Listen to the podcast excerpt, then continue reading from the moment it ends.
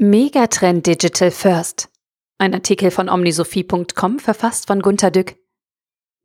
Früher versuchte man Probleme zuerst oder ausschließlich analog zu lösen, zum Beispiel mit der Hilfe realer Menschen. Wenn das überhaupt nicht gelang, konnte man es im Internet versuchen. Das war kompliziert und nur für den Notfall geeignet. Heute dreht sich diese Verhaltenswelt. Wir schauen erst im Netz, weil die analogen Menschen irgendwie nicht so gut weiterhelfen und wenn doch, dann dauert es und kostet Geld oder lobenden Aufwand. Lieber erst digital, denken wir immer öfter. Damit ist der Megatrend Digital First eingeläutet. Angenommen, Sie haben auch einen Brockhaus in mehreren Bänden daheim stehen. Plötzlich fragen Sie sich, was ein Wort bedeuten könnte, das Sie in der Zeitung lesen und nicht kennen. Dann schauen Sie heute in der Regel auf dem Smartphone nach. Erledigt. Für Ältere empfiehlt sich ein lauter, unwilliger Ruf. Was zum Teufel ist Mathetik? Dann wetteifern sofort zwei Enkel in der Nähe, einer neun Jahre, einer zwölf. Opa, Mathetik ist die Wissenschaft vom Lernen. Aha, das wird ein schöner Unsinn sein. Gut, dass ich schon alles gelernt habe. Opa, warum schaust du nicht im Lexikon nach? Das dauert mir zu lange. Ich muss in ein anderes Zimmer schlappen, die Vitrine öffnen, dann den richtigen Band suchen, diesen herausnehmen, den Goldschnitt vorsichtig vom Staub befreien und schließlich nachschauen. Das mache ich nicht. Und du wischst immer den Staub ab? Ja, ich mag das kostbare Buch nicht staubig aufklappen. Ich halte Lexika in hohen Ehren. Da steht alles drin, was ich wissen muss. Zehn Sekunden später ruft der Neunjährige Opa, alle Bände sind obendrauf staubig. Oder ich möchte gerne eine spezielle Sorte von Eilistee, die es im Mannheimer Hauptbahnhof nicht gibt. Wunderbares Geschäft übrigens. Diese neun Sorten habe ich im Eilis Adventskalender gefunden. Ich denke, die hat Eilis darin versteckt, damit ich süchtig werden soll. In Mannheim sagen sie, dass es diese Sorten bei ihnen nicht gibt, weil die ein Laden nicht geliefert bekommt. Bei Ronnefeld sei es auch so. Ich müsse im Internet bestellen. Wenig später bin ich in München. Ich besuche den feinen und großen Eyeless Store in der ebenso feinen Residenzstraße. Bilder vom Inneren sind im Netz. Es gibt dort tatsächlich eine kleine Ecke mit Tee. Aber Fehlanzeige. Die Bedienung sagt, wir haben nur dieses kleine Regal mit Teebeuteln. Da können wir nicht alle 30 oder so Sorten da haben. Sie müssen die im Internet bestellen. Ergebnis? Ich werde niemals mehr dieses Geschäft betreten. Ich schaue gleich im Netz. Sie wollen das offensichtlich so. So langsam kippt unsere Haltung zum Internet. Wer schon genau weiß, was er bei IKEA möchte, schaut doch lieber erst im Netz nach, ob alles gewünscht auf Lager ist. Wer eine Wohnung sucht, schaut erst im Netz, auch um ein Gefühl für die Angebotsfülle und das Preisgefüge zu bekommen. Makler? Warum? Der ist nur für die Vermieter da, die sich nicht kümmern wollen. Die Mieter sollen sich gefälligst kümmern und das Nicht-Kümmern-Wollen des Vermieters bezahlen. Wer einen Partner sucht, schaut besonders während der Covid-19-Kontaktsperren bei Tinder hinein. Oder verliebt sich alle elf Sekunden irgendwo anders.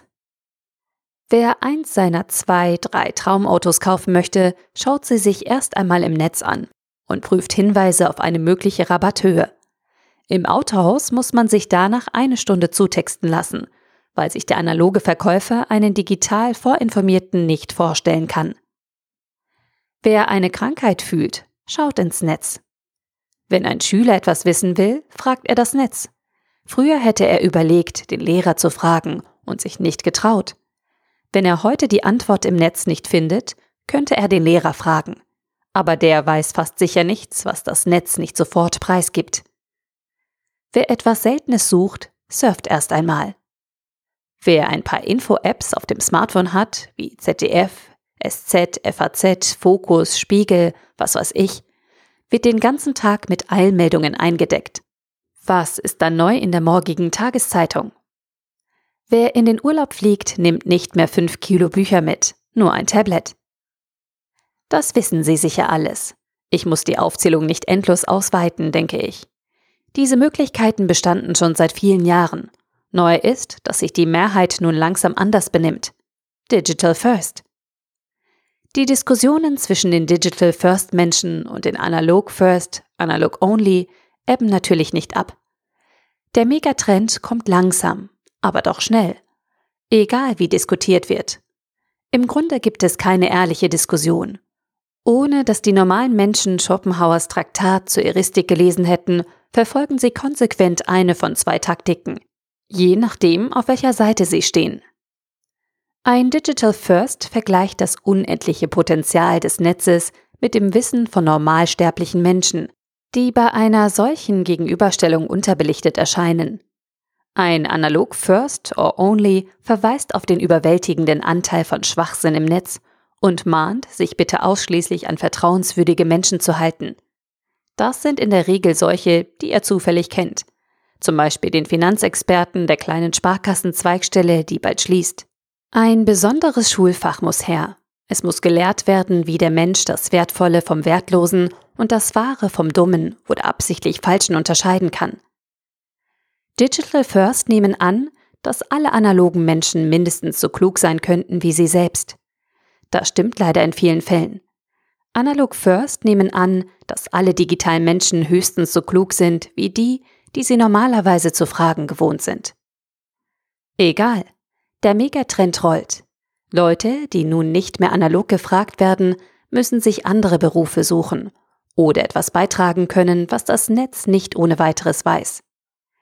Insbesondere reagieren wir zunehmend unwillig auf Leute, die auf eine schwierige Frage erwidern, Moment, ich schaue für Sie im Netz nach. Da.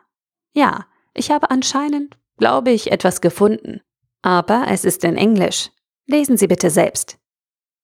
Ich habe in der Republika-Rede von 2011 den aggressiven Terminus Flachbildschirm-Rückseitenberater in die deutsche Sprache eingeführt.